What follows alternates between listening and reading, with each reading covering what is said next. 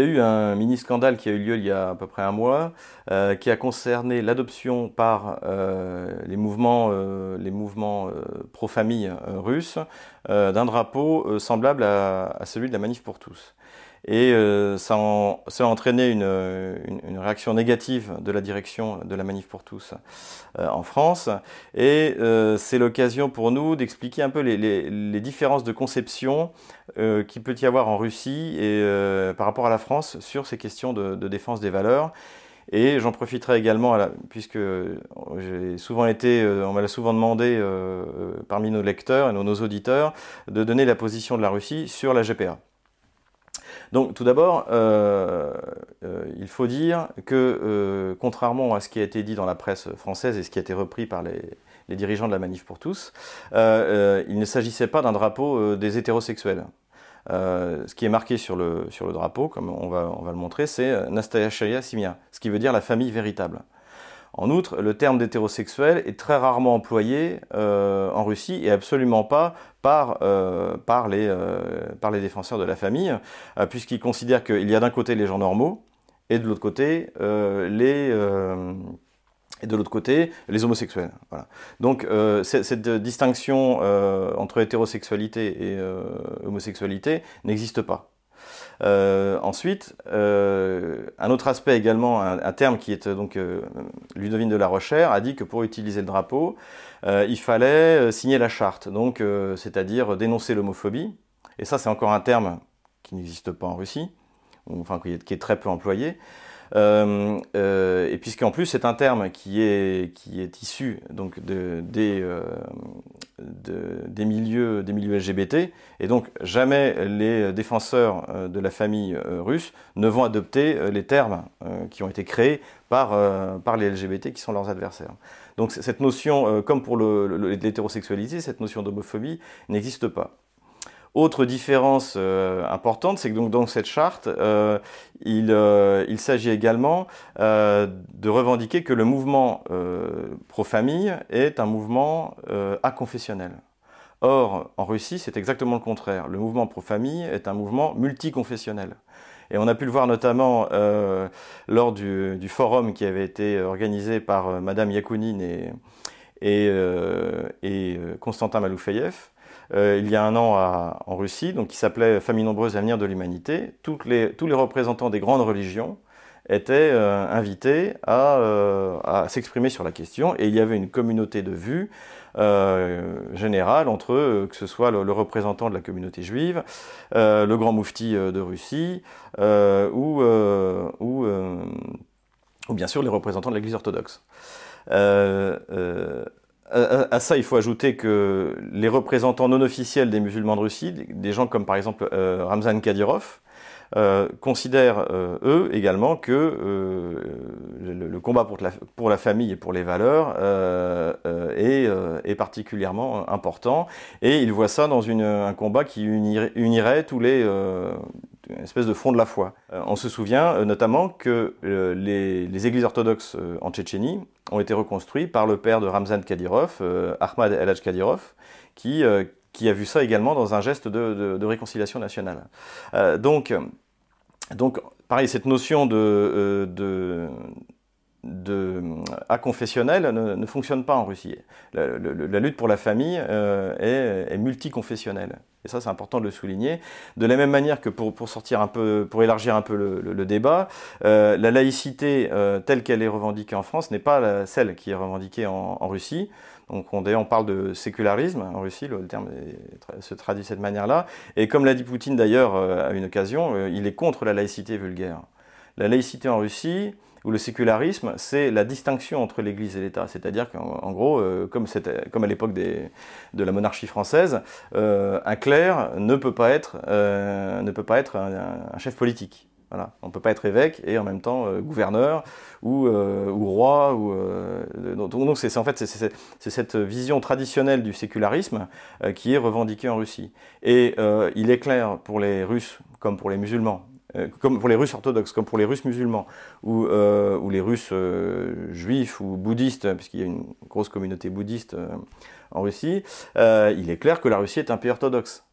c'est pas pas du tout et, et c'est pas considéré comme une atteinte au sécularisme. C'est considéré comme une comme une réalité historique. Et, de toute manière, il faut voir que la laïcité en France, elle, elle repose sur, sur la loi de 1905, mais qui est en fait plus une loi d'ailleurs de, persécution de l'État contre l'Église, plutôt qu'une loi, euh, euh, plutôt qu'une loi en fait qui aurait imposé une, séparation qui existait de fait déjà depuis euh, mille ans et la réforme grégorienne. en Russie, cette approche anti-religieuse ramène au bolchevisme, et donc aujourd'hui elle est impossible. Et notamment, on en voit de manière symbolique, c'est que par exemple, l'Église orthodoxe a demandé qu'on enlève le nom de la station de métro Voïkovskaya et qu'on lui en donne un autre, puisque Voïkov était un des, euh, un des criminels bolcheviques qui ont assassiné euh, la, famille, la famille impériale. Donc c'est pareil, euh, différence de perception de ce qu'est d'un côté la laïcité à la française, donc qui est plus un, système de répression des, des religions, et le sécularisme à la russe, qui est en fait plutôt un système qui garantit uniquement qu'un évêque ou un métropolite ou ou euh, ne, puisse devenir, euh, ne puisse devenir président ou député. Donc euh, plusieurs de nos auditeurs donc, nous ont donc demandé quelle était la situation de la GPA en Russie. Alors la GPA est un, est un cadeau des années Yeltsin, puisque la GPA naît dans la pauvreté. Donc effectivement, avait, les gens étaient quasiment en train de, de, nombreuses personnes étaient quasiment en train de mourir de faim euh, et, euh, et, vivaient de rien. Donc on a eu une explosion du, banditisme, de la prostitution et, euh, d'ailleurs de cette forme hein, de prostitution qui est, qui est, la, gestation pour autrui. Euh, donc tout ça s'est fait sans aucune législation pendant, euh, pendant près de, pendant près de, de 20 ans. Euh, et jusqu'à jusqu'à ce que en fait euh, l'État russe décide de légiférer, notamment pour euh, pour limiter euh, la GPA et ne pas l'interdire. Et je vais je vais je vais expliquer je vais expliquer pourquoi limiter la GPA puisque par exemple désormais les femmes qui sont qui portent l'enfant ont le droit de le garder. Elles peuvent exiger de le garder. en, en outre, il est désormais interdit à des célibataires et bien sûr à des couples homosexuels, mais de toute en Russie il n'y a pas de mariage homosexuel, euh, euh, et, euh, donc est interdit à des, célibataires. Donc seul un couple, un couple marié peut demander à, bénéficier de la gestation pour autrui. il y a un an, Madame Mizoulina, qui est la, donc la députée, qui est la présidente de la commission pour la famille à la Douma, a demandé la fin de la GPA. Et le problème, c'est que derrière la GPA en Russie, euh, il y a un énorme lobby, et parce que ça rapporte beaucoup d'argent, même si le, nombre de cas de, mères porteuses est quand même assez, euh, limité. Euh, il n'y a pas de statistiques, mais on, doit être peut-être à une, dizaine, une dizaine par an. Mais encore une fois, c'est des chiffres que je donne, c'est vraiment des estimations. C'est peut-être moins que ça. Et euh, donc, il s'agit donc lobby, ce lobby de la GPA euh, présente la GPA dans le cadre de la lutte contre l'infertilité, qui est un gros problème en Russie et qui s'inscrit, la lutte contre l'infertilité euh, s'inscrit euh, dans, dans, les lois, euh, dans les lois pour la famille, pour la naissance, etc., etc. Et donc en fait, euh, ces gens qui, donc, qui défendent la, gestation pour être en Russie euh, invoquent invoque cette lutte contre l'infertilité. Euh, euh, vous allez sur les, pages des cliniques qui proposent la, gestation pour autrui, on voit une maman avec un bébé. Donc euh, il faut voir que euh, la GPA, euh, de la manière dont elle est défendue en, en, Russie, c'est pas comme une conquête progressiste qui permettrait aux LGBT d'avoir des enfants, mais c'est considéré comme une manière de lutter contre l'infertilité. Donc c'est un système assez vicieux.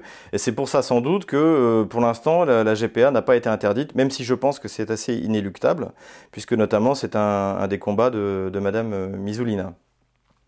Euh, euh, J'ajouterais également que euh, Madame Mizoulina a été mise sur les listes de sanctions après la réunification de la Crimée alors que la malheureuse n'y a, a, absolument pour rien, mais parce que en fait les, mouvements LGBT euh, européens euh, la considèrent comme l'ennemi public numéro un. Elle a d'ailleurs été agressée euh, physiquement en Allemagne lors, d'une conférence.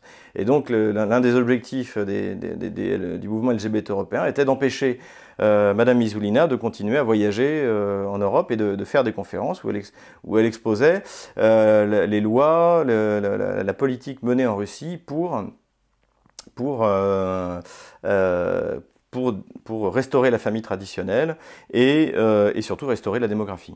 Donc effectivement, euh, la GPA est autorisée en Russie. Euh, les dernières lois qui ont été prises euh, tendent à la limiter et, on peut espérer que notamment grâce à la, pression de l'Église orthodoxe, elles finissent par être interdites.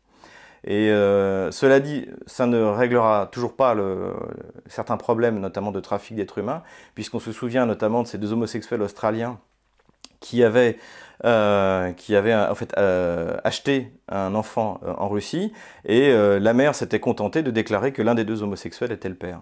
Et cette histoire, d'ailleurs, avait, fait beaucoup, euh, de, bruit en Russie, puisque ensuite ce, petit garçon avait, euh, avait été violé et avait participé à des, euh, vidéos pornographiques à, titre, à titre pédophile. D'ailleurs, les, deux homosexuels australiens ont été condamnés à de, lourdes peines de prison, je crois que c'était il y a un ou deux ans.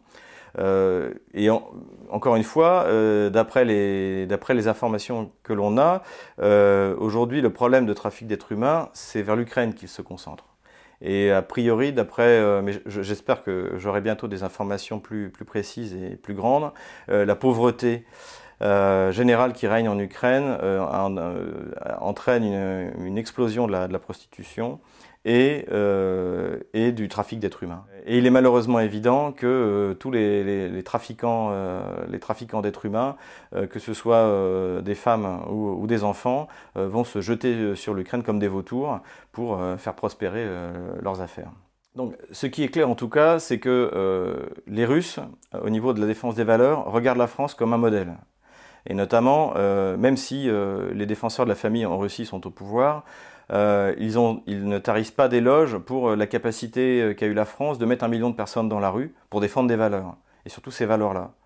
Euh, et c'est souvent que euh, les, euh, donc les défenseurs de la famille traditionnelle se sont tournés vers, vers, la, vers, vers, la France pour, pour prendre des leçons, en fait, pour le demander. et il faut dire que, comme ce sont des milieux que moi je, je fréquente personnellement, ils sont extrêmement déçus de ce qu'ils ont, euh, de ce qu'ils ont reçu comme aide du côté de la France et d'une méfiance générale qui règne euh, chez les autorités, euh, les autorités de, notamment de la manifestation pour tous.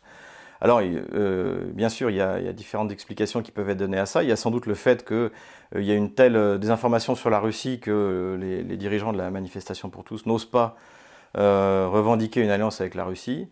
Il y a peut-être également une autre raison, plus, euh, je dirais, plus géopolitique, euh, c'est que parmi les mouvements en fait internationaux qui soutiennent le, combat pour les valeurs, il y a des mouvements qui sont, euh, qui sont issus des néoconservateurs américains.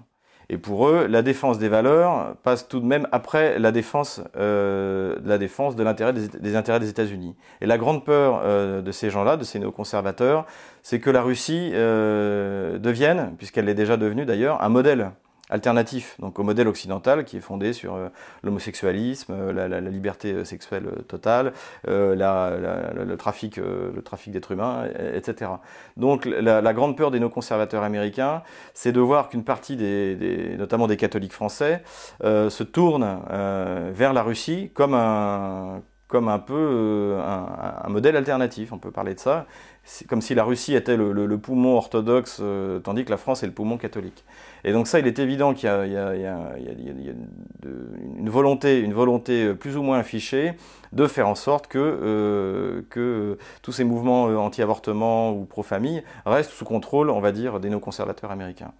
Et donc c'est pour ça que euh, la structure qui, marche bien, notamment pour la défense des valeurs, et qui elle, euh, qui elle traite de cette défense euh, sans, sans, prendre en compte que les gens viennent de Russie, des États-Unis, de France, c'est plutôt le, le, World Congress of Family qui est, à mon avis, la structure d'avenir, et qui d'ailleurs, elle, ne, ne, se contente pas de lutter contre le, contre, contre le, contre le, mariage pour tous, mais également contre l'avortement. Donc on est vraiment dans un combat, euh, un combat de, valeurs euh, chrétiennes. Voilà, donc il y a, a peut-être cet aspect, mais ça c'est plus euh, aux gens qui vivent en France et qui militent au sein de,